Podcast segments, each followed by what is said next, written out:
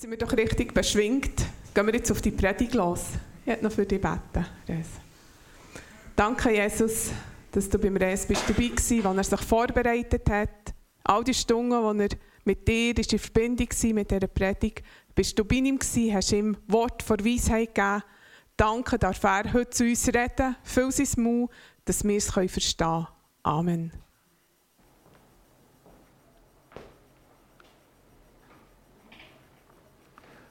Guten Morgen miteinander. Am Donnerstag haben wir eine Auffahrt gefeiert, zusammen. Oder auch Christi Himmelfahrt, wie man sagt. Ich hoffe, ihr habt diesen Tag oder jetzt die Tage, wenn ihr eine Brücke machen könnt, geniessen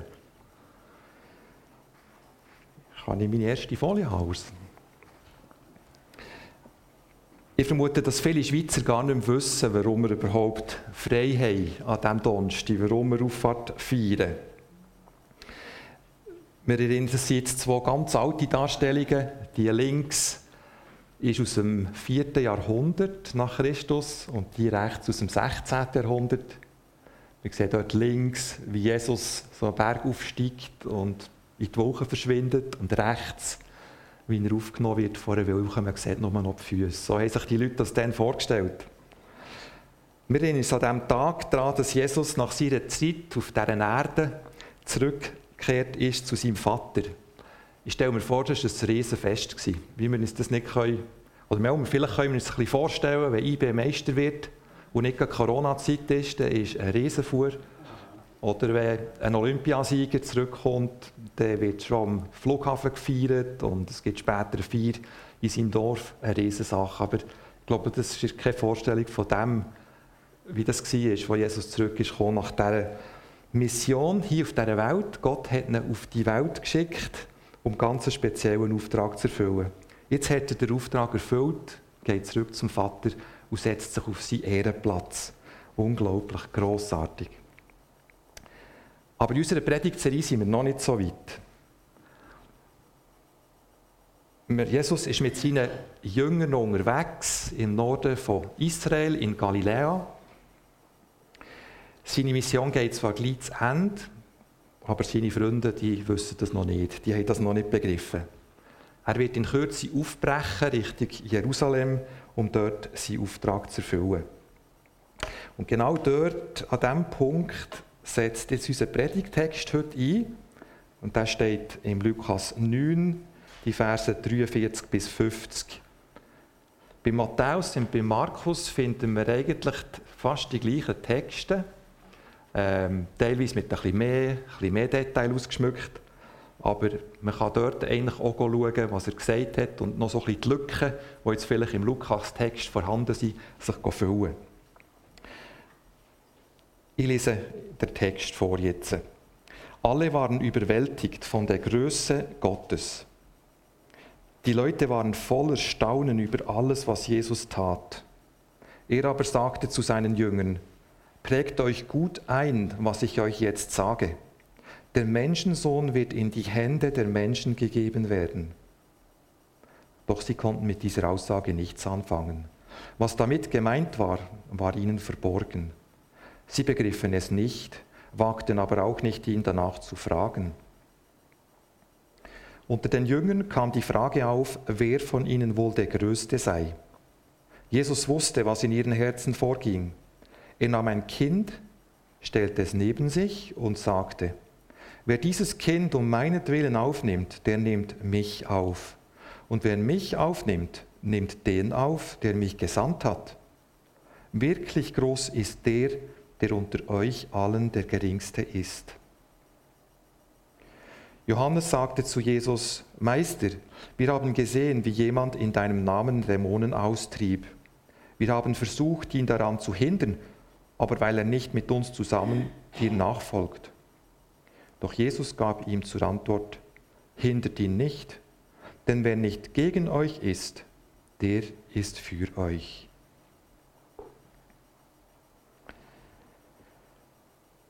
Wie Edith schon gesagt hat der Bibeltext klar drei Abschnitte.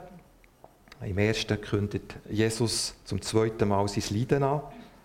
Im zweiten geht es darum, wer der Größte ist. Und im dritten, wer nicht gegen euch ist, der ist für euch. Jeder Abschnitt hat seine eigene Aussage und doch gibt es auch einen roten Faden durch das Ganze. Jesus muss nämlich seine Jünger wie korrigieren, ihr Denken in die richtige Richtung bringen. Was auch klar wird in diesen Texten, Jesus tickt anders, als wir Menschen normalerweise ticken. Das kommt bei jedem Abschnitt raus. Aber gehen wir es der Reihe nach an. Ich werde vor allem über den ersten Abschnitt ein bisschen ausführlicher reden, noch etwas über den zweiten und den dritten werde ich dann nur noch streifen. Ich lese noch einmal den Text jetzt von dem zweiten Abschnitt, Verse 43 bis 45. Alle waren überwältigt von der Größe Gottes. Die Leute waren voller Staunen über alles, was Jesus tat. Er aber sagte zu seinen Jüngern, prägt euch gut ein, was ich euch jetzt sage. Der Menschensohn wird in die Hände der Menschen gegeben werden. Doch sie konnten mit dieser Aussage nichts anfangen. Was damit gemeint war, war ihnen verborgen. Sie begriffen es nicht, wagten aber auch nicht, ihn danach zu fragen. Ganz erstaunliche Sachen sind passiert, seit Jesus getauft wurde vom Johannes. Er war dort etwa 30 gewesen. Hier ist er, weiß nicht, vielleicht zwei Jahre älter, weiß nicht genau. Aber in dieser Zeit lehrt er in der Synagoge, wird bekannt und geachtet. Er beruft zwölf Jünger, die ihn, von jetzt an immer begleiten. Er treibt Dämonen aus, teilweise ganz spektakulär, so wie dort, wo er einen Dämon austreibt, wo er in eine Herde von Säuen fährt und die Säue sich über den Abhang in den See stürzen. Er heilt Kranke. Wir lesen von Fieber, das klingt vielleicht noch so einfach.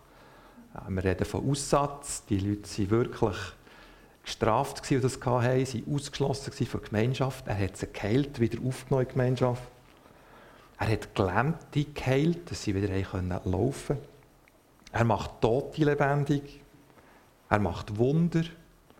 Zum Beispiel dort, wo er den Fischer das Netz gefüllt hat, sodass Profifischer sogar nicht mehr begriffen haben, was da passiert.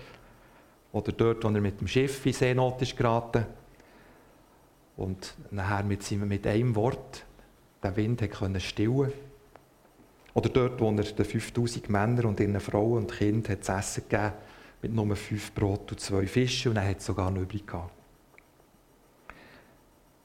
Er hat, er eigentlich alle Schichten erreicht in dieser Zeit.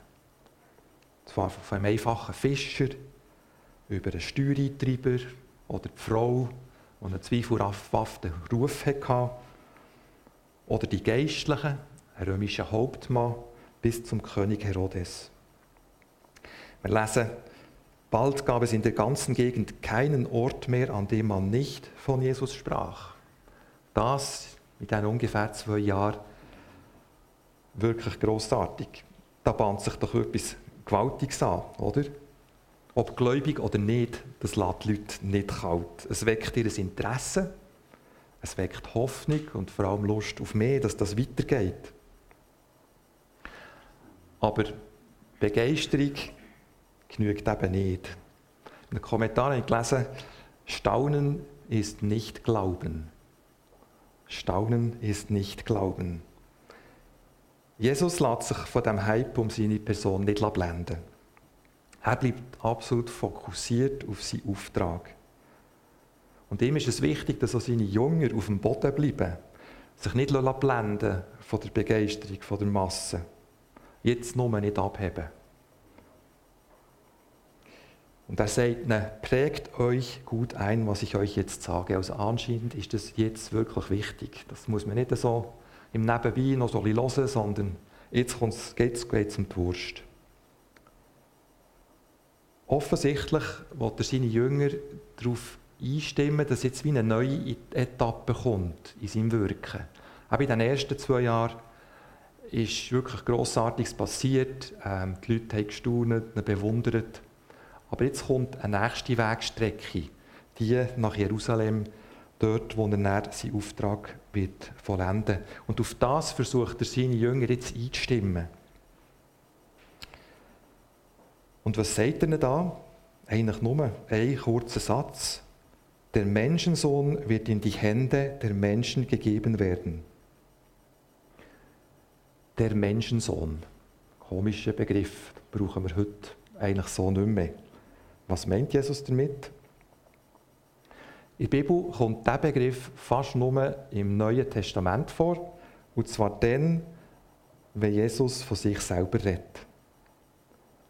Was will er damit sagen? Will er damit sagen, dass er genau gleich Mensch ist wie wir auch? Oder will er damit sagen, dass er der Mensch ist, so wie ihn Gott ursprünglich geschaffen hat, als sein Ebenbild, als auf Gemeinschaft angelegt mit Gott? Oder nimmt er Bezug auf eine Stelle im Buch von Daniel?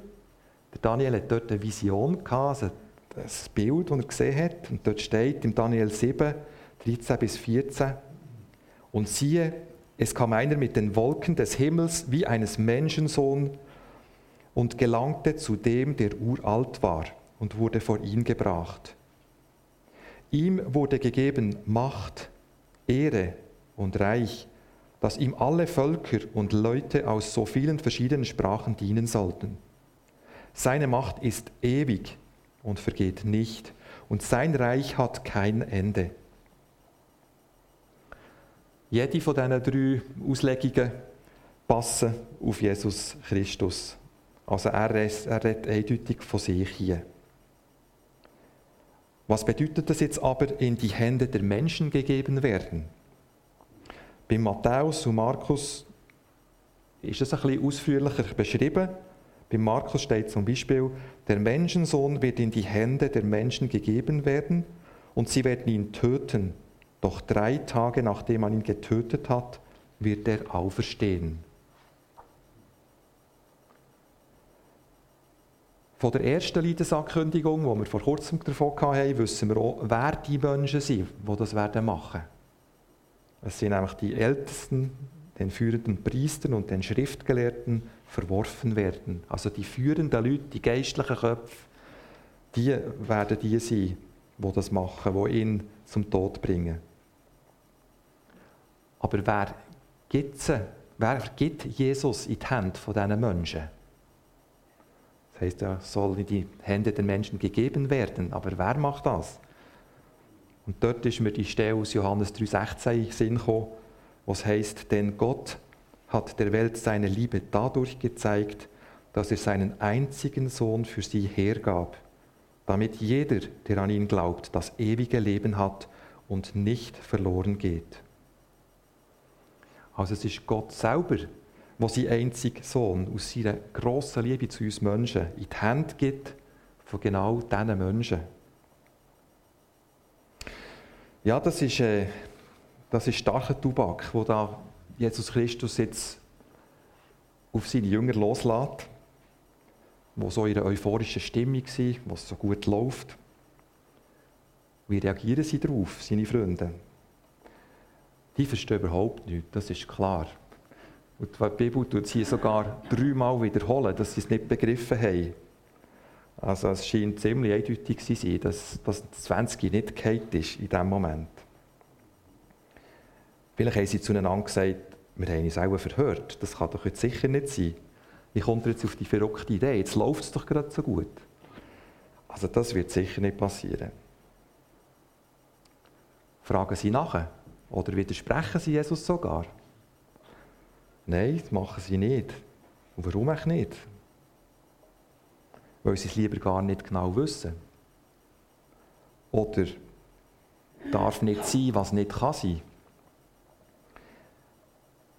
Oder weil sie sich vielleicht mit einer Frage würden bloßstellen und darum nicht machen. Wir wissen es nicht genau.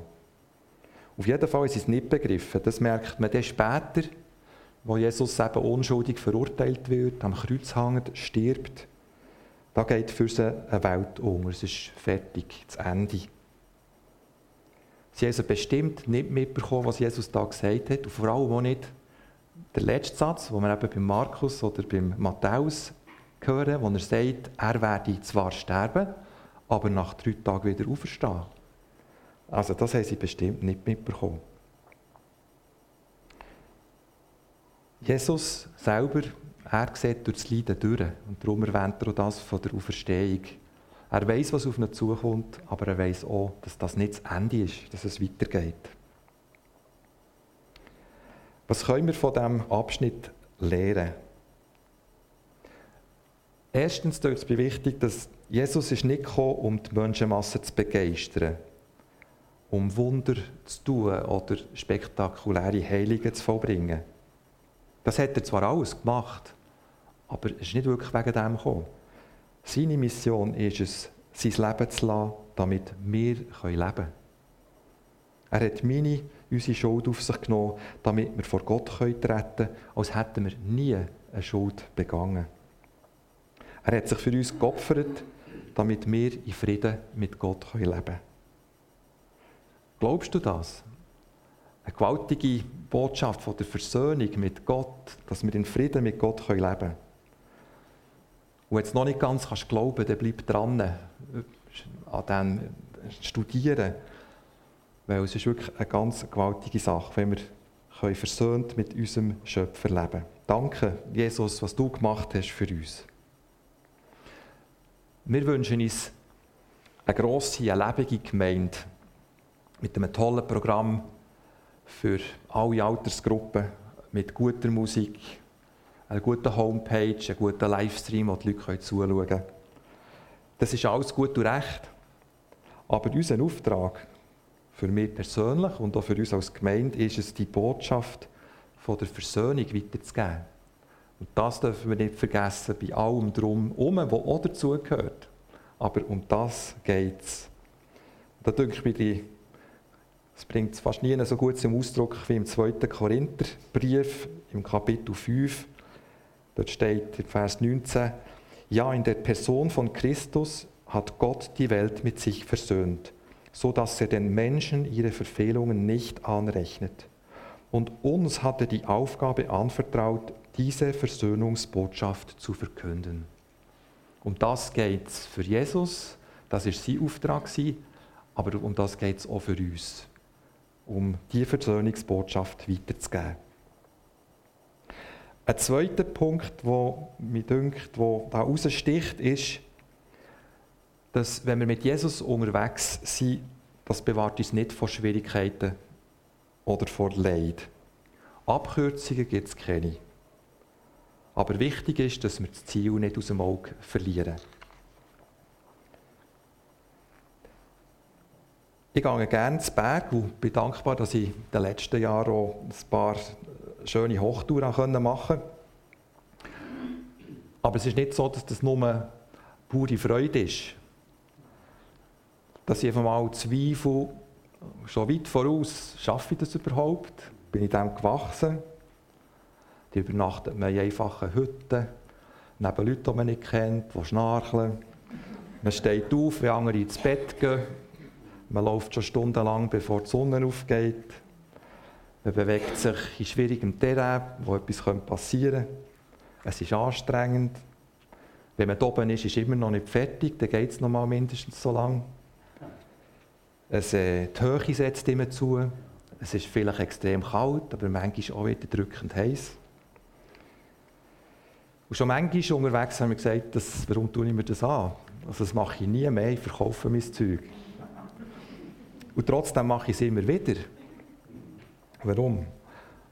Es ist das unbeschreibliche Gefühl, wenn man nicht Hunger ist wieder, kann ein kühles Bier trinken, kann sich zurückerinnern, wie das war, wenn all die Erlebnisse wieder raufkommen. Das begleitet mich ein ganzes Jahr. Und darum, wenn ich vor der Tour Zweifel habe, dann überlege ich mir, wie es nach der Tour ist.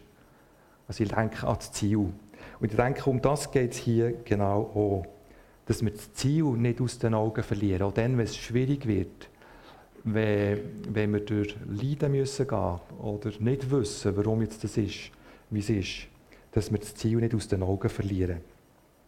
Und dort denke ich mir, wird das im Hebräerbrief auf den Punkt gebracht, im 12. Kapitel in den Versen 2 und 3 und möchte ich die lesen. Deshalb wollen auch wir, wie Läufer bei einem Wettkampf, mit aller Ausdauer dem Ziel entgegenlaufen. Wir wollen alles ablegen, was uns beim Laufen hindert uns von der Sünde trennen, die uns so leicht gefangen nimmt, und unseren Blick auf Jesus richten, den Wegbereiter des Glaubens, der uns ans Ziel vorausgegangen ist. Weil Jesus wusste, welche Freude auf ihn wartete, nahm er den Tod am Kreuz auf sich, und auch die Schande, die damit verbunden war, konnte ihn nicht abschrecken. Deshalb sitzt er jetzt auf dem Thron im Himmel an Gottes rechter Seite. Wenn ihr also in der Gefahr steht, müde zu werden, dann denkt an Jesus. Wie sehr wurde er von sündigen Menschen angefeindet und wie geduldig hat er alles ertragen. Wenn ihr euch das vor Augen haltet, werdet ihr nicht den Mut verlieren. Also dann dranbleiben, wenn es schwierig wird, auf das Ziel schauen, auf Jesus schauen. Das ist der zweite Punkt, den ich da mitnehme. Und der dritte, vielleicht ein kleiner, ist, wenn ich etwas nicht verstehe, so wie da die Jünger, wenn sie es nicht begreifen oder sagen, das kann jetzt wirklich nicht sein, dass wir dann dranbleiben und nicht einfach schweigen, sondern dann dranbleiben und nach Antworten suchen. Weil sonst verpassen wir vielleicht ganz etwas Wichtiges. Jesus tickt anders als die Mächtigen auf dieser Erde, tickt anders als wir, zum Glück für uns. Wir wollen zusammen das Lied hören, «Für mich gingst du nach Golgatha». Bevor wir in den nächsten Abschnitt einsteigen, wollen wir das hören. Äh, in der Haltung Gott danken, Jesus danken, dass er für uns ans Kreuz gegangen ist, unsere Schuld auf sich genommen hat.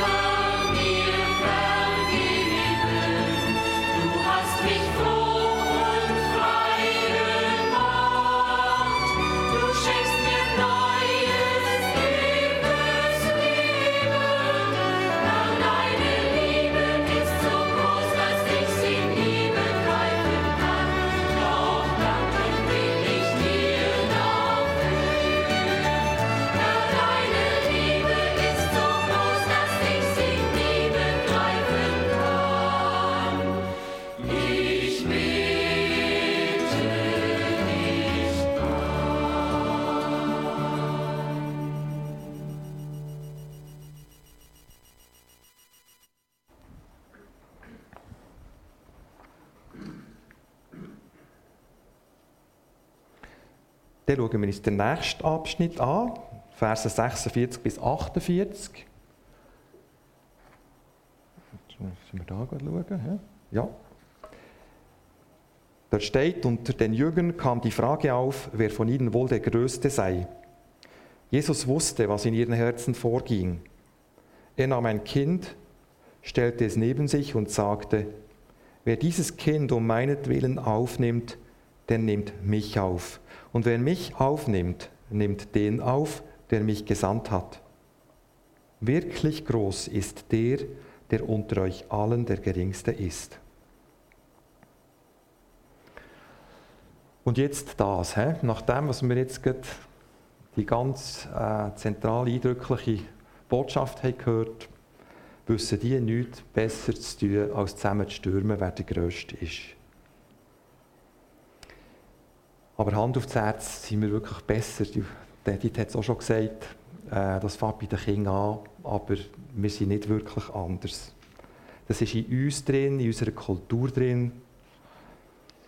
Wer ist grösser, reicher, schneller, höher, schöner, was der wollt. Auf das kommt es an. Das zählt, ich denke, heute irgendwo mit den ganzen Medien, die wir haben, wird das noch wie beschleunigt. Ähm aber Jesus, auch da, tickt anders. Und er geht auf die Jünger ein. Hier tun sie so, als hätten sie füreinander ein bisschen geredet. Aber Jesus weiß, was ihnen vorgeht und geht auf sie ein. Und er erklärt ihnen, dass das Zusammenleben, so wie er sich das vorstellt, ganz anders ist. Nicht kompetitiv, einer gegen anderen. Und um das klar zu machen, wie wir als Gemeinschaft zusammenleben von Christen, macht er ein Beispiel. Er sagt, wer dieses Kind um meinetwillen aufnimmt, der nimmt mich auf. Und wer mich aufnimmt, nimmt den auf, der mich gesandt hat. Wenn wir Besuch haben, dann sind das meistens Kinder oder die Eltern oder meine Schwestern oder es sind Freunde. Und dann gibt es auch noch Besuch, so, dass man so sagt, Verpflichtungen, die man hat. Vielleicht Arbeitskollegen, der Chef, Geschäftskollegen. Das ist so das, was es halt braucht, was man auf Deutsch äh, heute Networking nennt, oder? wo man ein bisschen schauen muss, dass man das Netzwerk pflegen kann. Wir geben gerne zurück, wenn wir etwas bekommen haben, aber sind auch nicht böse, wenn wir ja wieder etwas bekommen, wenn wir etwas gemacht haben. Es ist ein bisschen ein Geben und ein Nehmen. Und einen prominenten Namen auf der Gästeliste, das schadet eigentlich nie am Gastgeber, oder? Aber nehmen wir so Jesus auf, wenn wir so denken und handeln? Er sagt Nein. Nehmen wir an, wir nehmen spontan ein Kind auf. Kein spezielles Kind, einfach ein Kind, das Hilfe braucht. Tun wir es damit mit Raum bekleckern? Nein. Aber nehmen wir damit Jesus auf? Er sagt ja. Ich glaube, das ist das Bild, das er da braucht und wo wir uns können, ein bisschen auch dran prüfen Jesus sagt, wirklich groß ist der, der unter euch allen der Geringste ist. Der Jesus, Jesus predigt das Prinzip nicht nur, sondern er lebt es maximal aus, indem er das Leben gibt für uns Menschen. Und neu heisst, er hat das dann gemacht, wo wir noch nicht mal seine Freunde waren. Also er hat es dann gemacht, wo wir eigentlich seine Finden waren, hat er sein Leben gegeben. Also er predigt nicht nur das Prinzip, sondern er tut so leben. Können wir da weiter unser Ego pflegen, als wäre nichts gewesen? Der Wilhelm Busch soll mal gesagt haben, ein Christ wächst wie ein Kuhschwanz, der stets nach unten länger wird. Ein Christ wächst wie ein Kuhschwanz, der stets nach unten länger wird. Bis er vielleicht mal im Mist ankommt sogar. Es ist nicht so ein schönes Bild und doch eigentlich passend. Wachstum im Glauben heisst nicht, dass wir größer und stärker und schöner und reicher werden, sondern wie Jesus sagt, dass wir eigentlich gegen mehr zum Diener werden von den anderen. Was können wir jetzt machen, dass wir nicht immer wieder in dieses Fahrwasser hineingehen? Weil es ist halt doch in uns drin. Das ist, ich gebe es zu, das steckt in mir. Es gibt äh, das Bild hier, das habe ich äh, aufgenommen vor etwa zehn Jahren. in Solothurn. Da hat unser Thomas mit seiner Band ein Konzert gegeben dort. Und äh, ja, der Auflauf war jetzt nicht so gewaltig. Gewesen. Und ich habe auch vor vielen Jahren ein Lied gehört, wo mir eigentlich immer nachgeht, mehr oder weniger, wo es genau um das geht. Es geht in diesem Lied darum, wo suche ich die Anerkennung?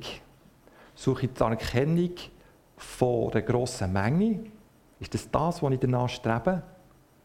Oder lenkt es mir, eigentlich ein Publikum von einer Person zu haben? Und die Person ist Jesus Christus. Also ein Leben zu leben für ihn und nicht für die grosse Masse, dass ich gross rauskomme. Wir wollen das Lied zusammen hören. Es ist Englisch, aber wir haben es zu übersetzen. Und mir denke, das ist irgendwo das, was hier auch zum Ausdruck kommt. Es geht nicht darum, eben zu glänzen vor den Leuten, sondern Jesus ging mir zu gefallen und irgendwann am Ende unserer Reise zu hören, das hast du gut gemacht.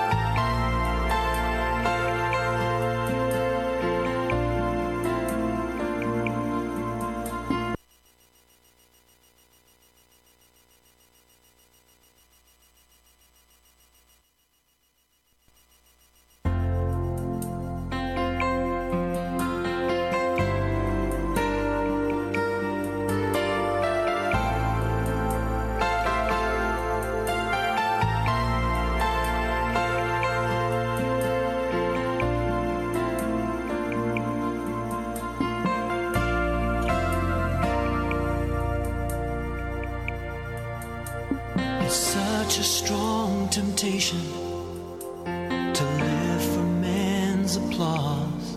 But I don't want to buy into the lie, cause I know that's not a worthy cause.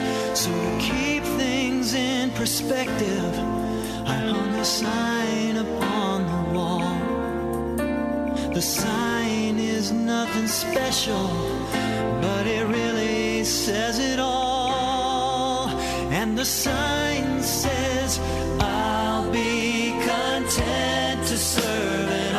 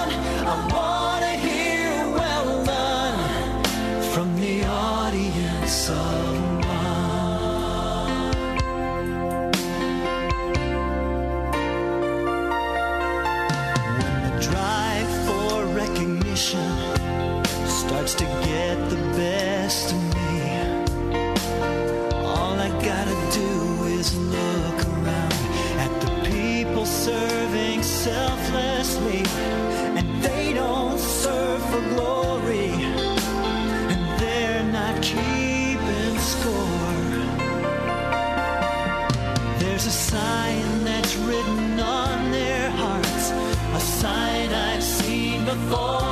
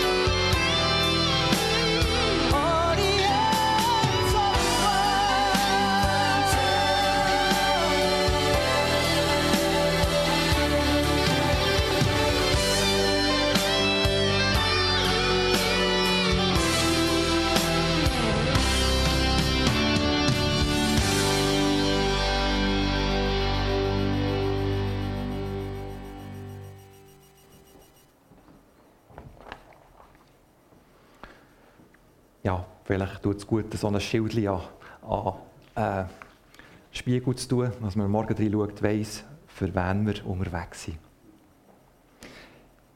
Wir kommen zum letzten Abschnitt, aber da habe ich nicht mehr so viel zu sagen. Das machen wir kurz. Hier steht, Johannes sagte zu Jesus, Meister, wir haben gesehen, wie jemand in deinem Namen Dämonen austrieb. Wir haben versucht, ihn daran zu hindern, weil er nicht mit uns zusammen dir nachfolgt.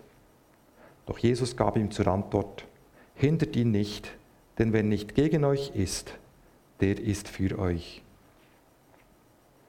Und da, Jesus tickt anders als seine Jünger. Er kann sich nicht darüber aufregen, dass jetzt da einer Dämonen austreibt in seinem Namen, wo aber nicht jeden Tag mit ihm zusammen unterwegs ist. Und äh, ja, ich glaube, das, was ich da mitnehme, ist, für was verwende ich meine Energie? Verwende ich meine Energie, für etwas zu verhindern? Oder verwende ich meine Energie, für etwas voranzubringen, mithelfen, etwas aufzubauen? Ich komme zur Zusammenfassung. Wir haben hier gesehen, dass Jesus auf seinen Auftrag fokussiert, auch dort, wo vielleicht Menge um ihn sehr euphorisch war. Er hat sein Leiden, seinen Tod vor Augen gehabt, hat das aber auch gemacht als ewig gültiges Opfer für meine, für unsere Schuld. Dann ist er aber auch auferstanden und hat sich auf seinen Ehrenplatz neben dem Vater gesetzt. Und wir haben einen Auftrag, nämlich die Versöhnungsbotschaft weiterzugeben. Und das wollen wir machen, wollen das nicht aus dem Auge verlieren. Bei allem, was halt auch dazugehört, zu einem Gemeindeleben. Aber dass das das Zentrum ist, dass Menschen können Versöhnung finden mit Gott. Weiter, Jesus, mit Jesus unterwegs zu sein, das bewahrt uns nicht vor Schwierigkeiten und Leid. Abkürzungen, die gibt es nicht. Aber wichtig ist, dass wir das Ziel nicht aus den Augen verlieren. Jesus, wo all das auch durchgemacht hat und wo am Ziel angekommen ist und auf uns wartet. Und vielleicht das Letzte, im Reich Gottes herrschen andere Werte. Grösse zeigt sich im Dienen. Wir suchen nicht den Applaus von Menschen, sondern allein den von Jesus. Jesus tickt anders, lassen wir uns doch darauf ein. Ich möchte noch beten. Danke, Jesus, dass du so anders bist, dass du so einmalig bist, dass du bereit bist, all das, was du gehabt hast beim Vater, hinter dir zu lassen, aufzugeben, runterzukommen, Mensch zu werden. Und zwar bis zum bitteren Ende, wo du dein Leben für uns hast gegeben. Aber wir staunen, dass du bist auferstanden, aufgefahren bist und jetzt zur Rechten von Gott sitzt. Danke, dass du uns versöhnt hast und danke auch, hast du uns die Botschaft übergeben, das weiterzugeben, dass noch viele Leute Versöhnung finden können, weil du bietest das allen Menschen an. Danke. Bist du auch, korrigierst du uns immer auch fein, greifst du ein, zeigst uns, wie, wie du dir das Zusammenleben vorstellst. Wir wollen lernen von dir. Danke dir, Vater. Amen.